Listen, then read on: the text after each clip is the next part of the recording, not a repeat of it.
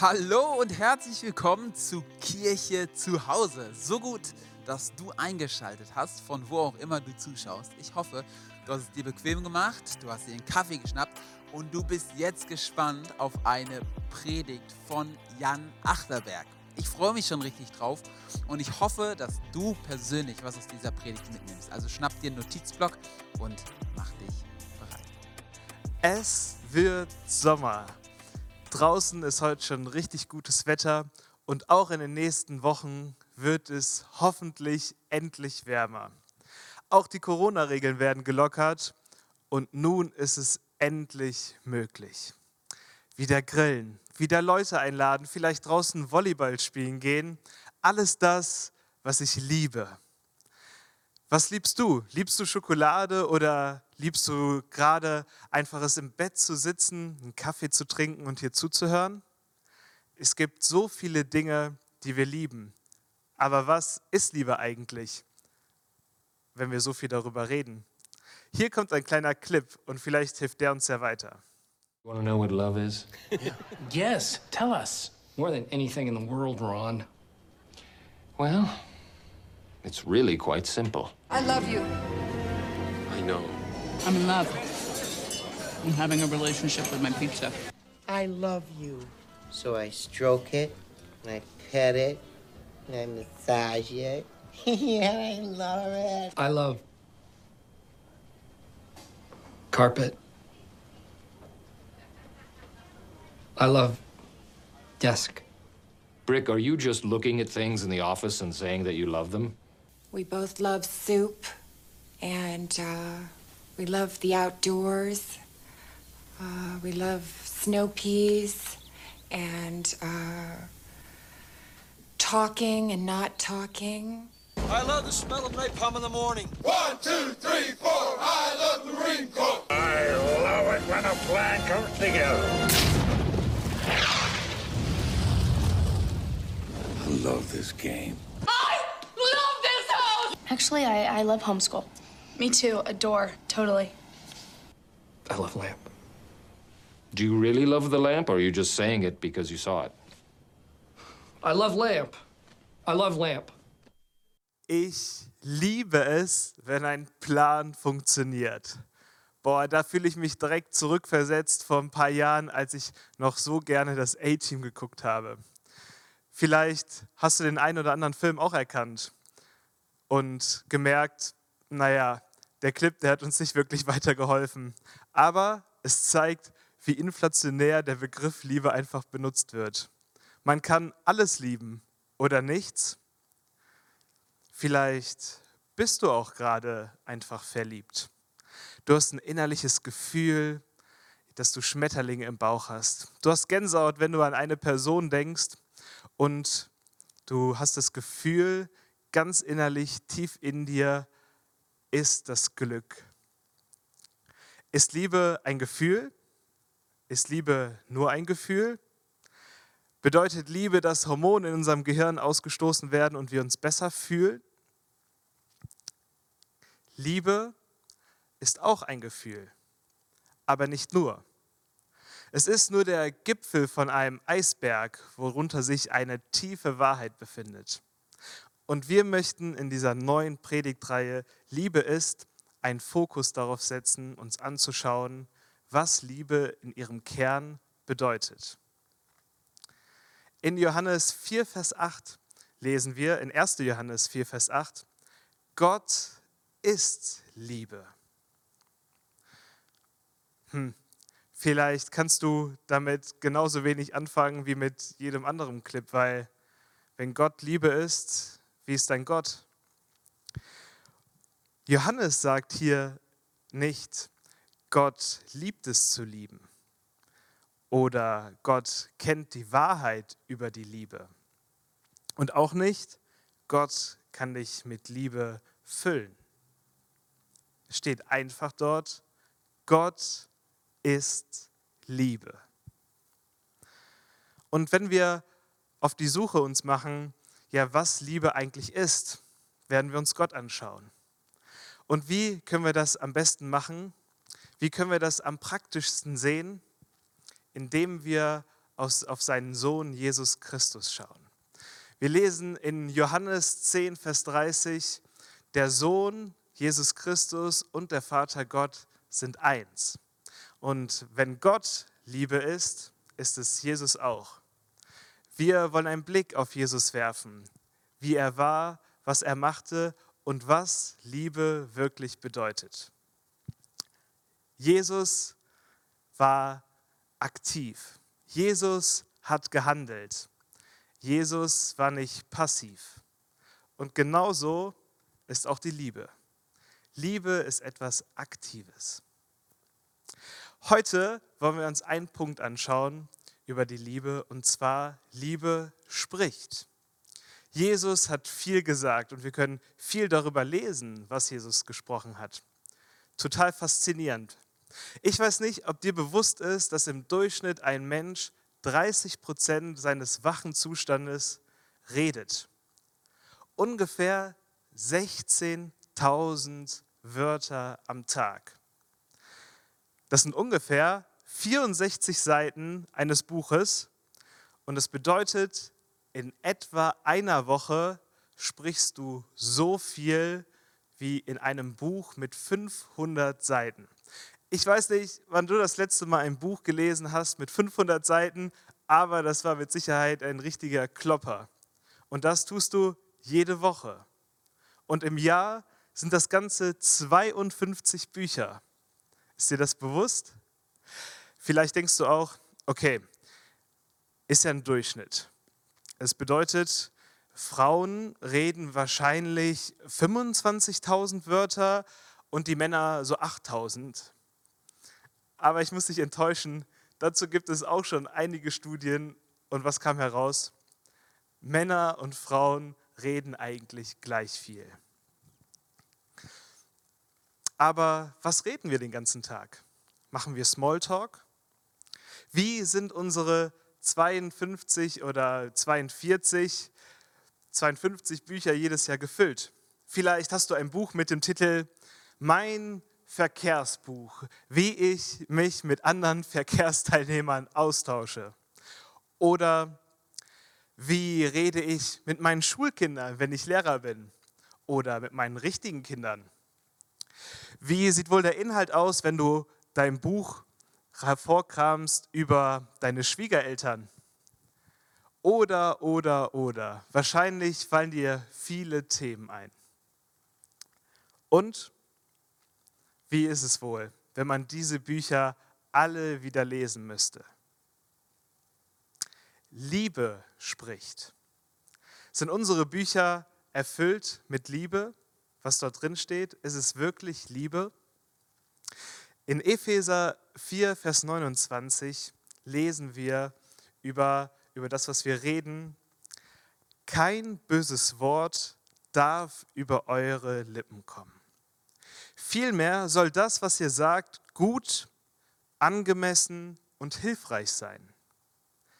Dann werden eure Worte denen, an die sie gerichtet sind, wohltun.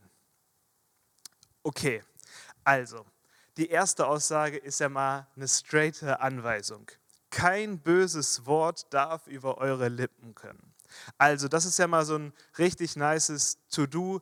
In meinem Auto klebe ich mir rein, es darf kein böses Wort in meine Lippen kommen. Das ist so eine richtig gute Regel für den Straßenverkehr. Das ist ja mal was, was man straight umsetzen kann. Aber es ist nicht nur ein Verbot, sondern es ist auch ein Auftrag, den wir bekommen im zweiten Teil.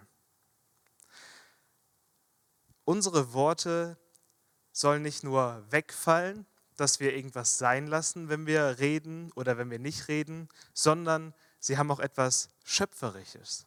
Sie sollen etwas schaffen, sie sollen etwas auferbauen.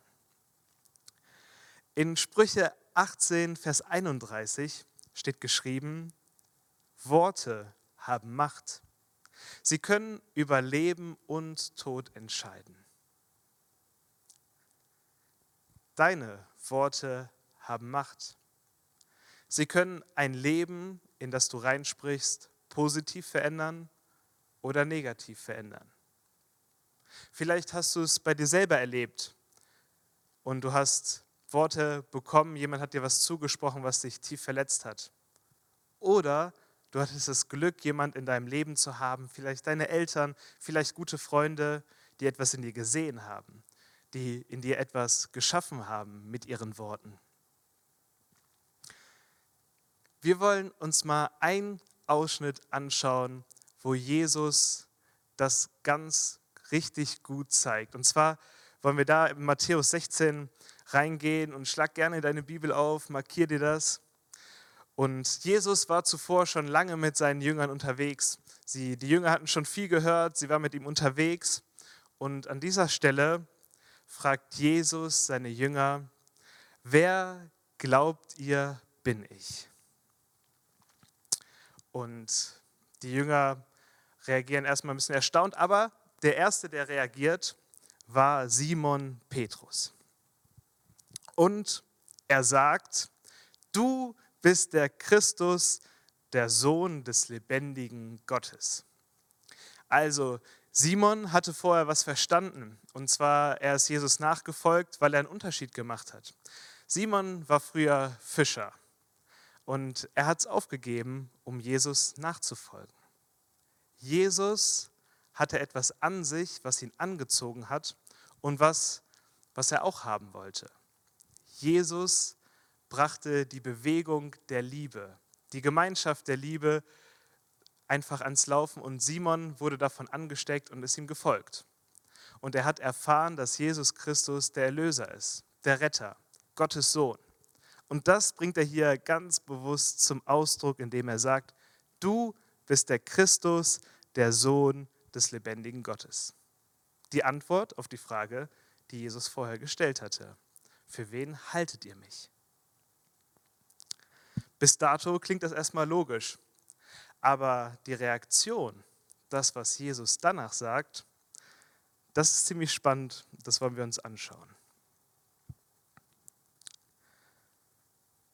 In Matthäus 16, 17 bis 18 lesen wir, und Jesus antwortete Simon und sprach zu ihm, Glückselig bist du, Simon, Sohn des Jona, denn Fleisch und Blut hat dir das nicht geoffenbart, sondern mein Vater im Himmel. Und ich sage dir, du bist Petrus und auf diesen Felsen will ich meine Gemeinde bauen. Und die Pforten des Totenreiches sollen sie nicht überwältigen. Jesus sieht etwas in Simon. Simon war eigentlich ein einfacher Mann, ein bisschen überemotional, sehr engagiert, ein super Fischer, richtig energiegeladen, aber eigentlich kein besonderer Mann. Und was spricht Jesus ihm zu? Du bist der Fels. Du bist Rocky. Und vielleicht hat das Simon wahrscheinlich überhaupt nicht über sich selber gedacht. Und Jesus sieht etwas in ihm, sieht etwas, eine Gabe, ein Potenzial in Simon Petrus, was die ganze Geschichte nachher, was das ganze Leben von Petrus verändern soll. Er soll ein Leiter dieser Bewegung der Liebe werden. Er sollte die Kirche weiter streuen. Er sollte das, was Jesus angefangen hat, als Leiter vorne weggehen und Kirche bauen und die Liebe verbreiten, die gute Nachricht, das, was Jesus getan hat, in die ganze Welt verbreiten. Jesus hat nicht nur das gesehen, was äußerlich offensichtlich war, sondern erkannte Simon Petrus, erkannte sein Herz, sein Innerstes und das hat er ihm zugesprochen. Jesus hat Simon Petrus ermutigt. Nicht nur ermutigt, sondern vor allem auch befähigt. Er hat ihm eine Fähigkeit zugesprochen. Jesus war gut darin, Leute befähigende Aufträge zu geben, auszusenden und zu sagen, du kannst das. Come on, geh weiter und ich sende dich. Aber Jesus war auch darin gut, Sachen auszusprechen, die wirklich aufrüttelnd waren und ja, die wirklich, wo, wo die Leute nicht mit gerechnet haben. Und zwar lesen wir das ein paar Verse später, gar nicht weit ab Vers 21, wo Jesus etwas Erschütterndes zu Simon wieder sagt. Und zwar steht dort geschrieben, danach redete Jesus mit seinen Jüngern zum ersten Mal offen darüber, dass er nach Jerusalem gehen und dort von den Ältesten, den führenden Priestern und den Schriftgelehrten vieles erleiden müsse. Er werde getötet werden und drei Tage danach auferstehen. Da nahm ihn Petrus beiseite und versuchte mit aller Macht, ihn davon überzeugen, niemals Herr, sagte er, auf keinen Fall darf so etwas mit dir geschehen. Aber Jesus wandte sich um und sagte zu Petrus, Geh weg von mir, Satan. Du willst mich zu Fall bringen. Was denkst du, kommt nicht von Gott, sondern ist menschlich. Was du denkst, kommt nicht von Gott, sondern ist menschlich. What? Jesus, was, was macht Jesus denn da bitte? Da war das? Hat er das wirklich gesagt, gesagt zu, zu seinem Jünger, zu seinem Nachfolger? Satan, weiche von mir. So harte, direkte Worte, unmissverständlich. Simon Petrus, da hast du mal voll daneben gelegen.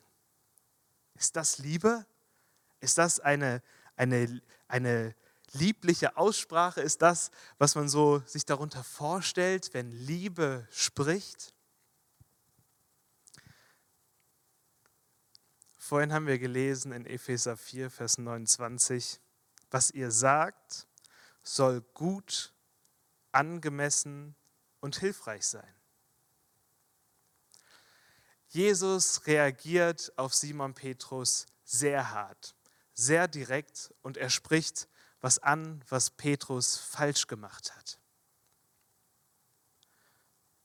Und das war Liebe. Es war genau das, was Petrus in diesem Moment gebraucht hat. Jesus kannte Petrus. Er kannte seinen Charakter und wie er drauf war, dass er manchmal sehr emotional war und aufrührerisch. Und Jesus spricht ihn direkt an, weil er weiß, Simon Petrus kann das ab. Und ich muss ihm auch mal Ermahnung geben und Einhalt gebieten, dass er wirklich den klaren Weg sieht und wirklich in seinem Leben vorangehen kann, um in das reinzukommen, was er vorher so befähigend in Petrus Leben einfach hineingesagt hat. Er musste Petrus Richtung geben in Liebe.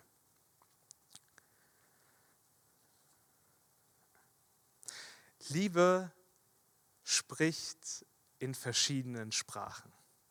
Wahrscheinlich in genauso vielen unterschiedlichen Sprachen, wie du und ich einfach auch geschnitzt sind. Genauso viele Sprachen, wie es vielleicht weltweit gibt, weil jeder ist anders und jeder Mensch braucht auch eine andere Ansprache. Ich habe dir drei verschiedene Sprachen der Liebe, wie sich Liebe ausdrücken kann, im Zwischenmenschlichen mitgebracht. Und zwar erstens die befähigenden Worte. Das, was Jesus Simon Petrus zuspricht. Du bist der Fels und ich will meine Gemeinde auf dich bauen. Er hat was in das Leben hineingesprochen und das ist auch das, was wir in anderen hineinsprechen können. Wir wollen das als Kirche so sehr prägen und es ist ein Herzensanliegen, dass wir Potenziale sehen, dass wir mehr sehen als das, was vor Augen ist und wo wir sagen, ich sehe in dir, dass du das schaffen kannst. Du hast es vielleicht schon mal gemacht und du wirst es auch noch einmal schaffen, denn ich sehe es in dir. Man spricht jemand Befähigung, Fähigkeiten zu, die man tief in ihm sieht. Zweitens, ermutigende Worte. Ich benutze super oft das Wort ermutigen. Ermutigen, ermutigen. Ich möchte mein Umfeld so gerne ermutigen und dass Leute mutig werden, rauszugehen und ähm, ihre Gaben auszuleben. Aber was bedeutet denn, wenn ich jemanden ermutige? Ich schenke jemanden Mut ich sage jemandem zu, er ist nicht alleine. Ich bin mit dir. Vielleicht ist der ermutigendste Zuspruch, den Jesus uns allen gibt, das letzte, was er im Matthäus-Evangelium sagt. Ja, in Matthäus 28, Vers 20, ich bin bei euch alle Tage bis an der Weltende. Vielleicht ist auch ein ermutigender Spruch, wenn irgendjemand gerade eine richtig harte Zeit durchmacht, einfach hinzugehen zu sagen, hey, ich bin bei dir. Wenn du keinen Mut hast, wenn du keine Kraft hast, dann habe ich Mut für dich. Dann habe ich Kraft für dich. Und du bist nicht alleine in dieser Zeit. Lasst uns einander ermutigen. Und Punkt 3, ermahnende Worte. Das, was Jesus ganz am Ende, wovon wir gelesen haben, so Petrus mitgibt, wirklich auch mal eine klare Ansage machen. Es gibt Menschen, die können das nicht gut. Und dazu zähle ich auf jeden Fall. Mir fällt es super schwer, wirklich direkt Ermahnung und richtungsweisende Worte zu sagen. Warum? Weil ich so ein harmonischer Typ bin. Aber ich möchte dich zu Hause auch herausfordern. Es gibt auch eine Sprache der Liebe, die wirklich ermahnt ist. Und zwar warum? Weil es dem anderen hilft. Weil es das ist, was mein Gegenüber braucht. Und das, was, wie in Epheser steht, gut und angemessen und einfach hilfreich ist. Luther, Martin Luther, war ein sehr aufgebrachter, man sagt ihm sogar nach, ein cholerischer Typ, der echt mit seiner Wortwahl ziemlich drüber war. Und ihm wurde das vorgehalten und er hat ein Zitat dazu gesagt. Und dort sagt er, viele beschuldigen mich, zu scharf vorzugehen. Scharf, das ist wahr und manchmal auch zu scharf. Aber es ging um die Errettung aller, auch meiner Gegner. Wenn wir jemanden ermahnen, wenn wir jemanden zurechtweisen in Liebe, heißt es immer, dass wir das Beste für unseren Gegenüber wollen. Ermahnung auszusprechen ist gar nicht so einfach. Die eigene Herzenshaltung muss stimmen. Und vielleicht merkst du es auch, wenn du selber ermahnst, ermahnt wirst, wie du dich selber fühlst. Wenn dein Gegenüber dich liebt und dir in Liebe klare Ermahnung gibt, dass etwas nicht gut war und dass du es besser kannst, dann steckt dahinter, dass jemand in dir etwas Größeres sieht, etwas Auferbauendes sieht, etwas, was Wachstum schenken soll. Bei ermahnenden Worten in der Liebe, wenn Liebe spricht, geht es nicht darum, den Gegenüber klein zu machen, sondern den Gegenüber vielleicht wie bei einer Pflanze etwas zurechtzustutzen, damit sie viel stärker als zuvor wachsen kann, sprießen kann. Wenn Liebe spricht, soll Wachstum erfolgen. Da soll der Gegenüber wirklich das Gute, das Angemessene und das Hilfreiche bekommen. Und das auf viele verschiedene Art und Weisen. Wie, kann, wie können wir das ganz praktisch umsetzen? Ich habe dir drei Punkte mitgebracht, wie wir Liebe sprechen lassen in unserem Alltag, wie wir Liebe sprechen lassen können. Und zwar der erste Punkt, den wir vorher, bevor wir irgendwie aktiv werden können, uns überlegen müssen, ist, was ist denn überhaupt mein persönliches Umfeld? Was sind denn meine Bücher, die ich immer wieder schreibe, jede Woche, jedes Jahr, wo ich zu Menschen rede, wo ich über Menschen rede? Sind es vielleicht deine eigenen Kinder? Sind es vielleicht deine Arbeitskollegen? Ist es vielleicht dein Buch über, über die Schule, dort wo du Schüler bist, über deine Lehrer? Mach dir Gedanken, auf welchen Umkreis, auf welche Menschen du Einfluss hast. Dann, zweitens, was braucht dein Umfeld an Liebe? Wie muss Liebe sprechen, um sie zu erreichen, um das Beste, das Angemessenste und das Hilfreichste in ihnen hervorzubringen? Lerne diese Leute kennen. Der Step, wenn wir irgendwie sagen wollen, wir, wir wollen das Beste für unseren Gegenüber, müssen wir erstmal wissen, wie der Gegenüber tickt. Jesus kannte die Leute. Jesus hatte einen Blick für Menschen und wusste, was Menschen brauchen. Vielleicht betest du vorher, bevor du jemandem etwas sagst und fragst Gott, was der Gegenüber, was mein Nächster vielleicht gerade braucht. Also Punkt zwei, was braucht dein Umfeld? Was brauchen die Menschen um dich herum? Und drittens, prüfe dein Herz. Ob wahre Liebe spricht, ob es wirklich Liebe ist in deinem Inneren, erkennst du daran, wie deine Herzenshaltung dem gegenüber ist. Vor allem bei ermahnenden Worten möchte ich dich auch herausfordern.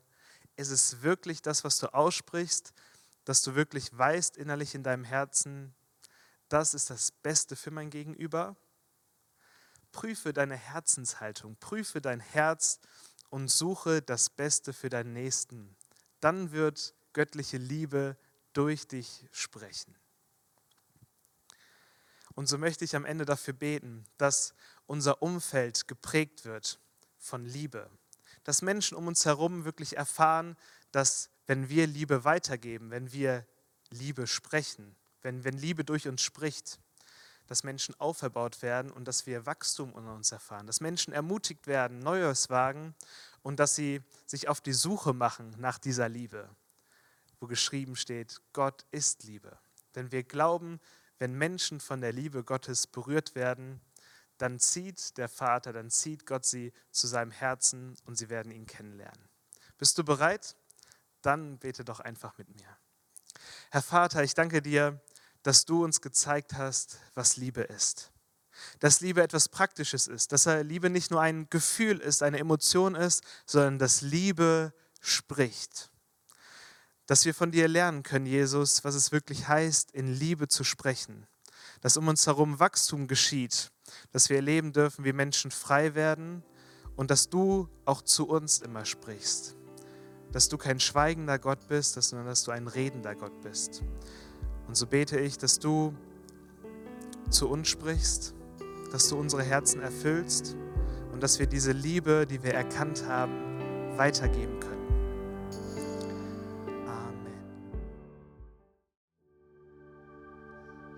Wow, so gut gemeinsam Gott zu anbeten. Und vielen, vielen Dank, Jan, für diese starke Predigt. Hey, es ist so genial, diese Predigt in unser Leben praktisch umzusetzen. In dieser zweiten Season, in der wir Menschen lieben wollen. Und ich möchte dich so sehr einladen, nicht allein damit zu bleiben, diese Mission Gottes, Menschen zu lieben, auszuführen, sondern such dir Leute, mit denen du es machst. Und dafür haben wir bei uns in der Kirche Kleingruppen. Kleingruppen sind der Ort, in dem wir Glauben gemeinsam leben, uns gegenseitig anfeuern, ehrlich miteinander werden und füreinander beten. Und diese Season machen wir sogar mit jeder Kleingruppe eine soziale Aktion, in der wir Menschen lieben. Geh doch auf unsere Website ccd.de und melde dich an. Wenn du neu in unserer Kirche bist und unsere Kirche besser kennenlernen willst, dann haben wir Next Steps für dich. Next Steps ist der Ort, an dem du unsere Kirche besser kennenlernen kannst und deinen Platz findest. Next Steps findet jeden Sonntag um 11.30 Uhr nach dem ersten Gottesdienst statt oder vor dem zweiten Gottesdienst. Komm doch unbedingt dazu, wenn du unsere Kirche besser kennenlernen willst, live im CZD.